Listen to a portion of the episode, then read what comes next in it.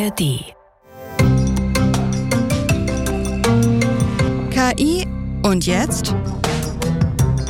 Wie wir künstliche Intelligenz leben wollen.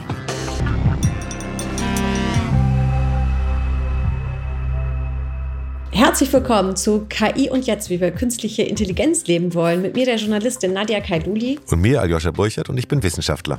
Aljoscha, wie schön, dass wir hier wieder zusammenkommen. Und meine erste Frage an dich heute lautet: Hast du irgendetwas KI-generiertes, irgendeinen Roboter in deinem Haushalt, der dich bei deiner Hausarbeit unterstützt? Ja, wir haben tatsächlich zwei Roboter, die uns unterstützen. Der eine, den haben wir hier von unseren Vorbesitzern übernommen. Das ist ein Rasenmäherroboter. Und der andere, der saugt bei mir Staub. Ich habe auch so ein Staubding, aber jetzt nicht so einen richtigen Staubsauger, sondern eher so Staubtücher, mit denen man eher so wischen kann. Ne? Und das Gerät ist rund. Und natürlich befindet sich auch Staub in den Ecken. Und da kommt dieses Teil natürlich nicht ran. Und dann denke ich mir immer so, ja super, da muss ich ja jetzt doch noch mal ran mit meiner Hand. Ja, mache ich auch immer. Also bei mir wird vorher mit dem Handfeger genau aus den Ecken in die Mitte gefegt und dann freut man sich aber diebisch, dass dann dieses Ding da drüber fährt und den Staub wegsaugt. Genau. Und wie könnte das jetzt eben aussehen, dass mein Staubwedel mein Roboter Staubwedel in die Ecken kommt und vielleicht erklärt uns das Ganze unser KI-Fall der Woche. Humanoide Roboter bis 2025 so weit entwickeln, dass sie in Massenproduktion gehen können. Das ist das Ziel des chinesischen Wirtschaftsministeriums. Sie sollen zu einem markanten Wachstumstreiber werden. Die Herausforderung dabei ist, für Roboter geschickte Gliedmaßen wie Hände, Arme und Beine zu entwickeln, ähnlich den menschlichen Arbeitskräften. Die Vision der Volksrepublik besteht darin, dass humanoide Roboter die Welt umgestalten und Menschen in vielerlei Hinsicht den Alltag erleichtern. Das Reich der Mitte möchte die Entwicklung von humanoiden Robotern dabei nicht ausschließlich der Privatwirtschaft überlassen. Vielmehr hat das chinesische Ministerium der Wirtschaft Leitlinien vorgegeben, auch Ressourcen im Bereich Forschung und Entwicklung besser zu bündeln humanoide Roboter. Ja, also ich würde mal sagen, mein Staubwedel ist wirklich far away von einem humanoiden Roboter. Aber wenn er einen Arm hätte, dann könnte er in die Ecken feudeln. Darüber sind wir uns einig. Also das wäre die Herausforderung. Genau, das ist ja eben das Ding. Aber dann wird das Ding ja auch immer größer. Deswegen ist die Frage, inwieweit sind humanoide Roboter eigentlich im Hausgebrauch, also im privaten Gebrauch, überhaupt realistisch oder gewollt? Und stell dir mal vor, der läuft jetzt auf zwei Beinen und hüpft bei dir übers Sofa um irgendwo äh, Spinnweben aus der Ecke oben zu feudeln, dann wird das Ganze schon wieder ein bisschen spannender, oder?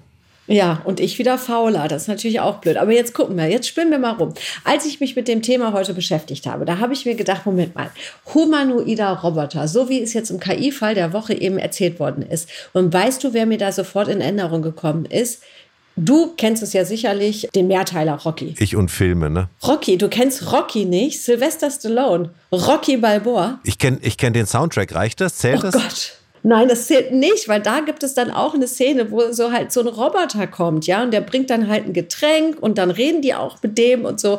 Das, also da will ich einfach nochmal klar machen, das ist halt irgendwie 40 Jahre her oder so, da sagen wir mal 30, 20 Jahre, ich weiß nicht, wann Rocky produziert worden ist, aber nochmal, um klar zu machen, humanoide Roboter ist ja jetzt nun nichts, was heute erfunden wurde. Ist ein gutes Stichwort, denn man könnte sich ja die Frage stellen, was hat ein Roboter eigentlich mit KI zu tun, weil diese ferngesteuerten Roboter, Filmroboter, Produktionsroboter, die gibt es ja schon ganz, ganz lange und es ist nicht notwendigerweise klar, warum sie mit KI zu tun haben. Wir werden das wahrscheinlich heute äh, immer mal wieder klären, was sie mit KI zu tun haben.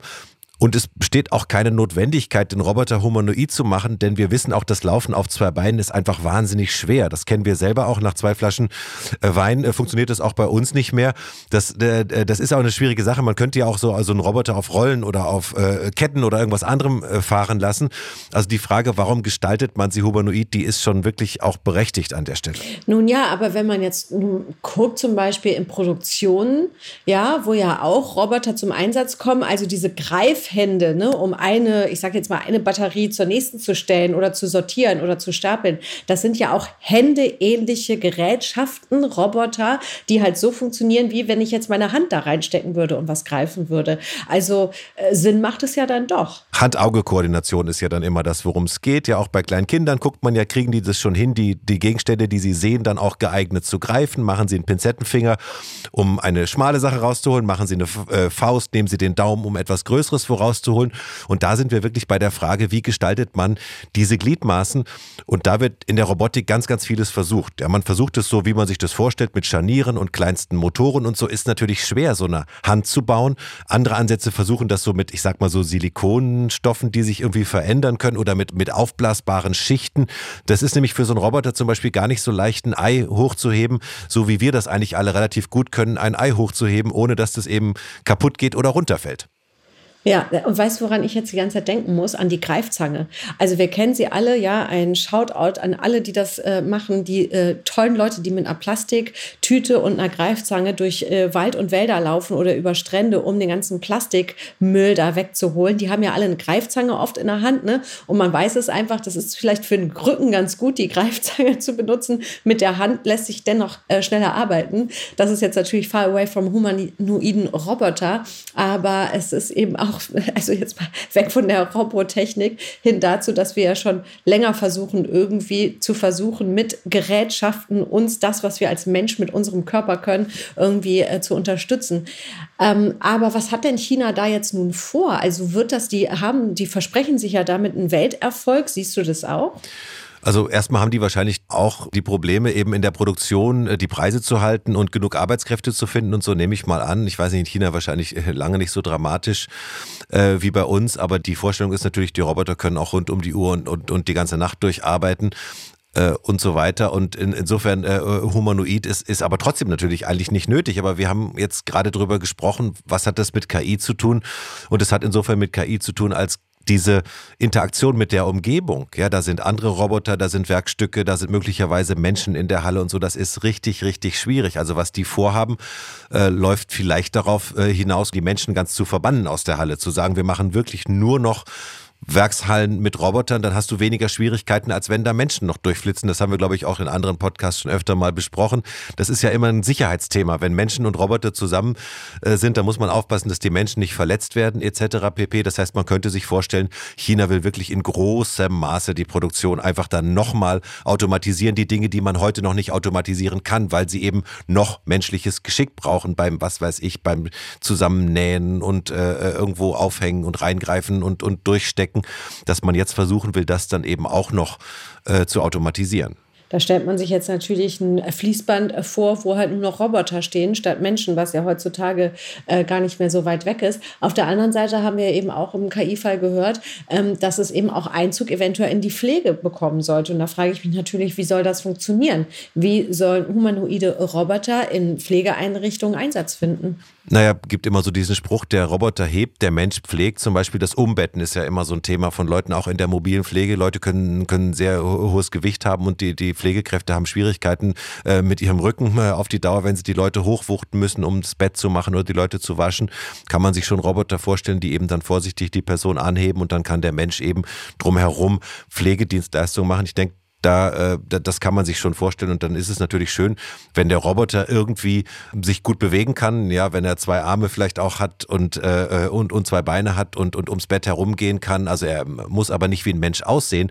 Und, und lass uns vielleicht nochmal in, in die Richtung jetzt nochmal denken. Aber da gebe ich dir recht, warum sollte dann diese Gerätschaft, dieser Roboter aussehen wie ein Mensch? Richtig. Warum sollte er aussehen wie ein Mensch? Und jetzt kommen wir nochmal zu dem spannenden Thema, was wir heute unbedingt noch besprechen sollten. Und zwar ist das das Uncanny Valley. Das ist das unheimliche Tal, äh, das ist ein, Begriff äh, aus dieser Forschung der humanoiden Roboter, äh, der das Phänomen beschreibt, dass eine Zeit lang, wenn die Roboter Richtung menschlichem aussehen, gehen sie uns mehr Vertrauen stiften. Ja, die Dinge, die gehen vielleicht auf zwei Beinen, die haben irgendwie zwei Kameraaugen, die haben sowas wie einen Kopf, einen Rumpf, einen Unterleib. Das ist alles noch okay. Und je mehr davon menschlich wirkt, umso größer sind auch Menschen bereit zu akzeptieren, dass das irgendwie mit, dass man mit dem Ding zusammenarbeitet. Aber dann gibt es so einen Einbruch. Wenn die uns zu ähnlich werden, die kriegen so auch noch sowas wie eine Haut von mir aus, die kriegen sowas, was aussieht wie Augen, die haben Hände, die aussehen wie unsere, dann, dann bricht das plötzlich total ein und, und verkehrt sich quasi ins Gegenteil. Ja, und die Frage, warum ist das so? Warum äh, kriegen wir dann so die Krise, wenn dann so ein Ding, ja, ebenso fast wie ein Mensch ist, aber wir eben noch merken, die Bewegungen sind mechanisch, die Stimme ist blechern, die Haut ist keine echte Haut. Äh, da forscht man dann auch äh, aus verschiedenen Perspektiven und verschiedenen Richtungen daran herauszufinden, ja, warum ist dieser Einbruch eigentlich? Das ist natürlich für, glaube ich, Techies wahnsinnig anspruchsvoll und ähm, ja, triggert einen total zu sagen, oh, ich möchte gerne wissen, wie weit ich gehen kann in der Entwicklung von Robotern und KI. Auf der anderen Seite kann man natürlich sagen, mh, hm, wollen wir tatsächlich mit, eben weil es ja dann auch Roboter sind, da kommen wir ja wieder auf die Gefühle zu sprechen, da steht ein menschenähnliches Gedöns vor uns, was aber nicht empfinden kann und was eben nur computergesteuert funktioniert. Höre ich bei dir die ganze Zeit raus, dass du gegen humanoide Roboter bist, Aljoscha?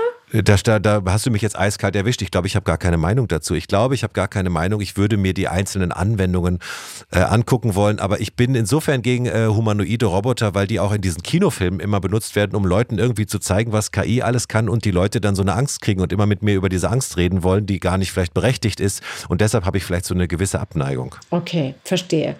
Dann holen wir jetzt unseren Gast dazu und gucken mal, wie die Haltung unseres Gastes heute dazu ist. Wir freuen uns, dass heute Cornelia Diethelm hier zugeschaltet ist. Sie ist Expertin für digitale Ethik, Unternehmerin und Verwaltungsrätin und hat mit aufgebaut das Center for Digital Responsibility, kurz CDR. Das ist ein unabhängiger Think Tank für digitale Ethik im deutschsprachigen Raum. Herzlich willkommen, Cornelia. Hallo zusammen. Hallo Cornelia. Cornelia, Aljoscha und ich, wir haben schon äh, ausführlich über unsere persönliche Meinung und Haltung zum äh, humanoiden Roboter gesprochen. Äh, wie sieht es bei dir aus? Muss ein Roboter menschlich sein? Ich würde sagen eher nicht, denn die Täuschungsgefahr die Enttäuschung ist vor allem sehr, sehr groß und deshalb denke ich mir wirklich, dass wir Maschinen als Maschinen belassen sollten. Und auch wenn sie nicht sehr menschenähnlich sind, schlussendlich sind das alles ganz bewusste Entscheide, wie diese Maschine aussieht. Nun ist es ja aber so, dass sich die KI ja gerade dahin entwickelt, dass sie immer ja, vermeintlich menschlicher wird, sei es über ChatGPT, sei es über generierte Videos, sei es äh, wie, die, wie, wie jemand klingt, ja, die Stimme. Warum ist denn der Hype gerade bei den Technik-Freaks so groß und warum ist es für uns eigentlich so gefährlich? Weißt du das? Die, ja, das Interesse ist einfach so groß, weil man schauen will, was ist möglich. Und es ist natürlich wahnsinnig komplex, den Menschen möglichst gut nachbauen zu können. Japan ist aber ein spezielles Beispiel. Also gemäß meiner Information ist das schon länger in Japan ein Thema. Und es ist nicht mit Europa vergleichbar, weil sie haben da eine ganz andere Kultur, also auch mit diesen Mangas. Und sie haben auch eine Religion, eine spezielle, die davon ausgeht, dass alles beseelt ist, also jeder Stein, äh, jeder Roboter. Und deshalb behandeln sie natürlich diese Maschinen auch anders, als wir es jetzt hier in Europa tun. Also ich glaube, diese kulturellen Differenzen, die muss man immer unbedingt äh, berücksichtigen. Und auch in Japan, denke ich mir, ist so das wirklich Humanoide, also so wie es äh, der Professor Ishiguro macht, ist wirklich eine krasse Nische. Also auch das ist eigentlich nicht weit verbreitet. Ich glaube, das meiste sind wirklich Roboter, die wie der Now oder der Pepper hier in, der, in Europa aussehen. Also dass sie als Roboter erkennbar sind, aber sie haben coolere Augen, sie sind vielleicht nicht so groß, sodass wir ähm, uns nicht, ja, dass wir nicht das Gefühl nicht haben, auf es ist gefährlich, sind. genau, sondern wir haben so den Jö-Effekt oder ah, das ist aber niedlich. Also ich denke, es wird einfach so gestaltet, dass es keine Gefahr darstellt, dass wir es niedlich finden, aber dass es nicht Menschen, menschliche Züge haben, wirklich, dass es wie aussieht wie wir, also komplett wie ein Menschen. Ich habe auch mal zu diesen kulturellen, äh, gerade Japan auch gehört, dass zum Beispiel die Leute auch dort bereit sind, zum Beispiel sich äh, waschen zu lassen von einem Roboter eher als von einem Menschen wegen Schamgefühl, dass man sagt, das ist mir eigentlich ganz lieb, wenn ich nicht einen Menschen bitten muss, mir irgendwo zu helfen bei Tätigkeiten, die ich nicht mehr ausführen kann im Pflegeheim und dass da dann eben die Roboter äh, eine ganz andere Akzeptanz haben als, äh, als bei uns, wo man sagt, das ist eine zutiefst menschliche Sache, über die wir hier reden, Pflege, ja, da will man keine Technik dazwischen haben. Das also kann eine ganz andere Sichtweise sein. Genau, das finde ich auch ein sehr spannendes Beispiel, weil wir immer uns von Menschen jederzeit beurteilt fühlen und das haben wir bei einer Maschine nicht.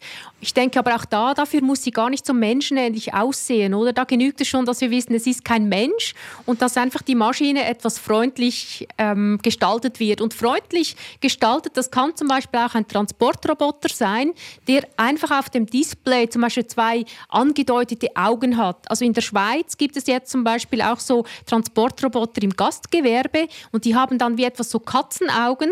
Das ist aber auf dem Display und das entlockt den Kundinnen und Kunden ein Lächeln, aber das ist wirklich eine Maschine, die rumfährt und jederzeit als Maschine identifizierbar ist. Aber nun gibt es ja eben äh, Bereiche, du hast gerade die Gastronomie angesprochen, da macht es durchaus Sinn, dass ein Roboter Aufgaben übernimmt, die bis heute ja eigentlich hauptsächlich von Menschen übernommen äh, werden. Was spricht also dagegen, dass äh, dieses Gerät dann eben auf Augenhöhe kommt und sagt, okay, ich bin jetzt kein niedlicher Roboter, sondern bitte nehmen Sie mich ernst, bitte behandeln Sie mich auch so wie einen Menschen, ja, ich möchte nicht hin und her geschubst werden. Was spricht aus ethischen Gründen dagegen, wenn Roboter menschlich werden? Ja, so wie du es jetzt besprochen hast, ist es dann eben auf der Augenhöhe eines Menschen und das ist aus ethischer Sicht fragwürdig. Also wir gehen immer noch davon aus, dass es eine, einen Unterschied macht, ob man ein Mensch ist oder eine andere Ware oder ein Tier. Und ich denke, wir sollten Maschinen, Tiere, Pflanzen, das soll sollte man alles sehr ja, mit Respekt behandeln, aber man sollte es nicht auf Augenhöhe heben, denn Roboter, Maschinen haben zum Beispiel auch keine Rechte. Also sie können keine Verantwortung übernehmen. Denn um Verantwortung zu übernehmen, muss man reflektieren können, außerhalb der gewisser Grenzen. Das können Roboter nicht, auch wenn sie noch so clever sind. Sie sind immer gefangen in dem, wofür sie trainiert wurden. Also das heißt, sie können keine Verantwortung übernehmen. Die Verantwortung liegt immer beim Menschen. Und deshalb denke ich mir, sollten wir sie einfach respektvoll behandeln, sollten sie so aussehen, dass wir sie nicht fürchten, aber sie sollten immer auch der Zweckmäßigkeit entsprechend gestaltet sein. Und um etwas zu transportieren in der Gastronomie, muss es keine Maschine auf zwei äh, Beinen sein, mit Händen. Das kann wirklich ein Transportmittel sein, das dann vielleicht eben auf einem Display noch ähm, etwas Sympathisches ausstrahlt. Um nochmal auf, auf China und die Produktion zu sprechen zu kommen, kann es ja auch sein, dass es bei diesen Robotern jetzt doch mehr um die Fingerfertigkeit selber geht, als um die Frage, ob es jetzt Augen hat. Zum Beispiel, und die Fingerfertigkeit war ja bislang noch eine große Herausforderung. Wir kannten Industrieroboter, die wurden für genau eine Aufgabenstellung lange, lange von Menschen irgendwie zurechtgeschraubt und das konnten sie dann. Und äh, da, wo man Flexibilität brauchte, da war in Anführungsstrichen jetzt mal blöde gesprochen der Mensch oft noch billiger. Im Warenlager holt der Mensch eben äh, mit vielleicht mit einer Brille äh, zu einem richtigen Regal geführt, holt er den Gegenstand aus dem Regal und legt ihn auf das Fließband und die, das Verpacken macht dann vielleicht hinterher der Roboter. Das heißt, Menschen wurden zum Teil in diesem ganzen Spiel, ich sag mal, schon relativ schlecht behandelt mitunter und, und äh, kann man sich vorstellen in China, dass man dann versuchen will, jetzt die Menschen auch da noch rauszubekommen aus diesen letzten Aufgaben, die eben bisher noch nicht automatisierbar sind. Und das könnte ja auch so die Idee sein, die, die, die Maschinen, die können dann rund um die Uhr äh, diese Warenlager bedienen. Und am einfachsten ist, das haben wir auch schon öfter mal besprochen, am einfachsten ist es natürlich, wenn keine Menschen mehr dazwischen laufen, weil dann die Sicherheitsbedingungen und so nicht mehr so groß sein müssen. Daher so meine Frage, ist das für euch auch äh, unter dem Stichwort der digitalen Ethik eben auch die Arbeitsbedingungen der Menschen?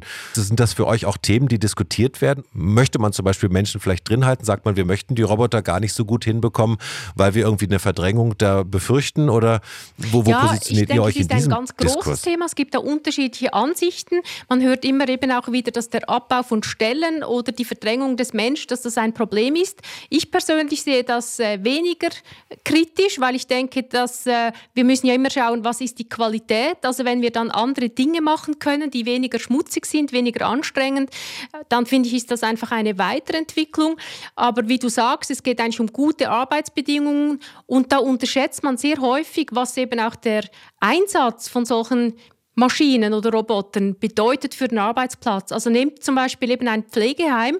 Wenn ihr da Roboter habt, dann müssen die bewirtschaftet werden, die müssen aufgeladen werden, die müssen vielleicht reingerollt werden. Also ganz, ganz vieles ist gar noch nicht so selbstständig und deshalb wäre es extrem wichtig, eben auch diesen Einsatz von Robotern zusammen mit dem Team zu besprechen, denn es verändert wirklich den Arbeitsplatz. Und klar, kann sein, dass es mit der Zeit rein automatisierte Arbeitsplätze gibt. Ich denke, das gibt es in der Industrie zum Teil schon. Aber das Ziel sollte ja nicht einfach sein, irgendeine Arbeit zu haben, sondern möglichst eine erfüllende, eine nicht gefährliche, eine, die unseren Qualifikationen entspricht. Mhm. Jetzt haben wir ganz gut rausgehört, finde ich, bei dir, dass du eben ganz klar den Standpunkt vertrittst, dass Roboter eben auch als solche zu erkennen sein sollen und eben nicht zu menschenähnlich in Aktion treten sollen, vor allem nicht gegenüber Menschen. Nun sehen wir ja aber die Entwicklung, dass sie ja auch woanders hingeht. Braucht es da also mehr Regularien, die sagt, okay, Roboter dürfen nicht menschenähnlich auf den Markt gebracht werden? Ja, ich denke, man schaut es vom Ergebnis an, dass man zum Beispiel eben sagt, Menschen dürfen nicht getäuscht werden oder Menschen dürfen nicht manipuliert werden. Und da hat man dann eigentlich genau diesen Punkt, dass das eine Guideline ist für die User Experience, für die Designer, äh, wo soll man Grenzen setzen. Und das Spannende ist ja, dass das eben nicht nur die klassischen Maschinen betrifft, sondern mit ChatGPT haben wir eben auch gemerkt, es braucht nicht nur einen Körper, sondern wir lassen uns nur schon aufgrund eines äh, sehr eloquenten Textes oder aufgrund ähm, eines Audiofiles, das sehr menschenähnlich klingt, sind wir auch plötzlich anfällig, dass wir zu viel da rein interpretieren. Das macht uns verletzlich als Mensch. Und immer wenn es Richtung Täuschung geht oder Manipulationsmöglichkeiten, da denke ich mir auch, wird auch der AI Act gewisse Grenzen setzen. Und wird es wahrscheinlich auch Fälle geben, wo verantwortungsvolle Unternehmen sagen, das machen wir ganz bewusst nicht. Da gab es ja letztens auch diesen offenen Brief der Sommerschule von der Universität Löwen, wo eben auch gefordert wurde, dass man darüber nochmal gut nachdenkt. Denn interessant ist es ja im Moment jetzt, wo die Leute sich noch nicht dran gewöhnt haben. In ein paar Jahren ist es gar nicht mehr interessant. Da muss man ja auch relativ schnell sein mit sowas. Absolut. Und ich denke, wir haben eben dieser Vermenschlichung auch etwas zu verdanken, dass dann plötzlich so diese diese Aspekte raufkommen, ja, könnte diese Maschine äh, Gefühle haben, könnte sie ein Bewusstsein haben oder ist da vielleicht doch noch ein Mensch dahinter? Und davor sollten wir uns wirklich schützen, oder? Dieses Übervertrauen, dieses zu viel in eine Maschine interpretieren, das müssen wir wirklich mit, der, mit dem Design, wie sieht eine Maschine aus, müssen wir das etwas äh, zu korrigieren versuchen. Im Wissen, dass wir immer empathisch sind, dass wir immer relativ schnell Muster erkennen und etwas Menschenähnliches es rein interpretieren, aber wir sollten es nicht noch zusätzlich fördern. Vor allem auch nicht in sensiblen Bereichen, wo wirklich dann vielleicht Menschen sehr, sehr enttäuscht sind und das äh, kann gefährlich sein.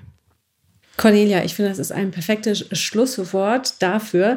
Vielen, vielen Dank, dass du heute unser Gast warst hier bei KI und jetzt, wie wir künstliche Intelligenz leben wollen. Ganz herzlichen Dank. Tschüss, Cornelia. Tschüss. Ja, das war sehr eindeutig, finde ich, von Cornelia. Und ich konnte da auch wirklich mitgehen, was sie, was sie gesagt hat. Ja, also man muss immer noch erkennen, es handelt sich hier um einen Roboter und nicht um einen Menschen. Und ich fand auch den Appell gut, den sie auch am Anfang gemacht hat. Wir gestalten immer. Es sind immer Gestaltungsfragen und wir müssen uns sehr darüber Gedanken machen, was wir anrichten. Ja, wenn wir zu menschlich oder eben möglicherweise auch zu niedlich oder so eine Maschine gestalten, was dann die Menschen mit dieser Maschine verbinden und möglicherweise in welche Fallen man dann tappen kann im Umgang mit der Maschine. Also das ist wirklich, wirklich ein, Thema, was uns wahrscheinlich auch noch beschäftigen wird. Absolut. Aber Aljoscha, ich würde sagen, wir sollten jetzt sofort, weil das passt heute wirklich perfekt in unser What the KI. Ja, wir hatten ja angefangen schon mit unseren Putzrobotern bei uns im Haus und jetzt kommt wirklich ein wunderschöner WhatsApp KI. Also bisher mein, mein Lieblingsfall kann ich, kann ich verraten an der Stelle. Äh, manchmal sagt man ja im Leben, okay, Scheiße passiert äh, und das ist jetzt wirklich im doppelten Sinne ein Wortspiel, denn was wurde hier passiert, beziehungsweise wie wurde hier passiert? Ja, es ist herrlich. Also man muss sich vorstellen, da lebt eine Familie und hat also einen Putzroboter. Und dieser schaltet sich automatisch an um 1.30 Uhr nachts. Allerdings hat diese Familie neuerdings auch einen kleinen Welpen, ja. Und die haben es halt nicht mitbekommen, dass dieser Welpe mal musste. Und zwar groß. Ja, als dieser Welpe dann eben sein Geschäft im Haus erledigt hat, hat sich dieser Putzroboter um 1.30 Uhr in der Nacht aufgemacht, um seinen Job zu erledigen und schmierte tatsächlich den ganzen Kot von diesem süßen Welpen durchs ganze Haus. Na, da stehen wir morgens auf. Ja, herrlich. Und die Frage der Verantwortung, kann man der Firma jetzt einen äh, Strick draus drehen, dass man sagt, ihr habt bei dem Design der Roboter nicht den Fall beachtet, dass möglicherweise Hundekot im Weg liegt. Also wirklich äh, auch für so einen Podcast wie hier eine spannende und tiefe Frage. Und ich finde es wunderbar, Nadja, das hat mir viel Spaß gemacht wieder diese Woche. Absolut. Und man muss sich einfach sagen, wenn ihr euch einen Welpen ins Haus holt, ja, dann verlasst euch bitte nicht auf euren KI-Roboter. Das kann in diesem Fall wirklich nach hinten losgehen. Also, Aljoscha, bis nächsten Freitag. Und nächste Woche wird es auch nochmal spannend, denn da geht es um die Frage, ob KI eine neue Spezies vielleicht erzeugt hat. Ihr könnt uns überall in der Audiothek hören und unsere vorherigen Folgen anhören. Es bleibt spannend in diesem Podcast. Ciao. Bis nächste Woche. Mach's gut. Ciao.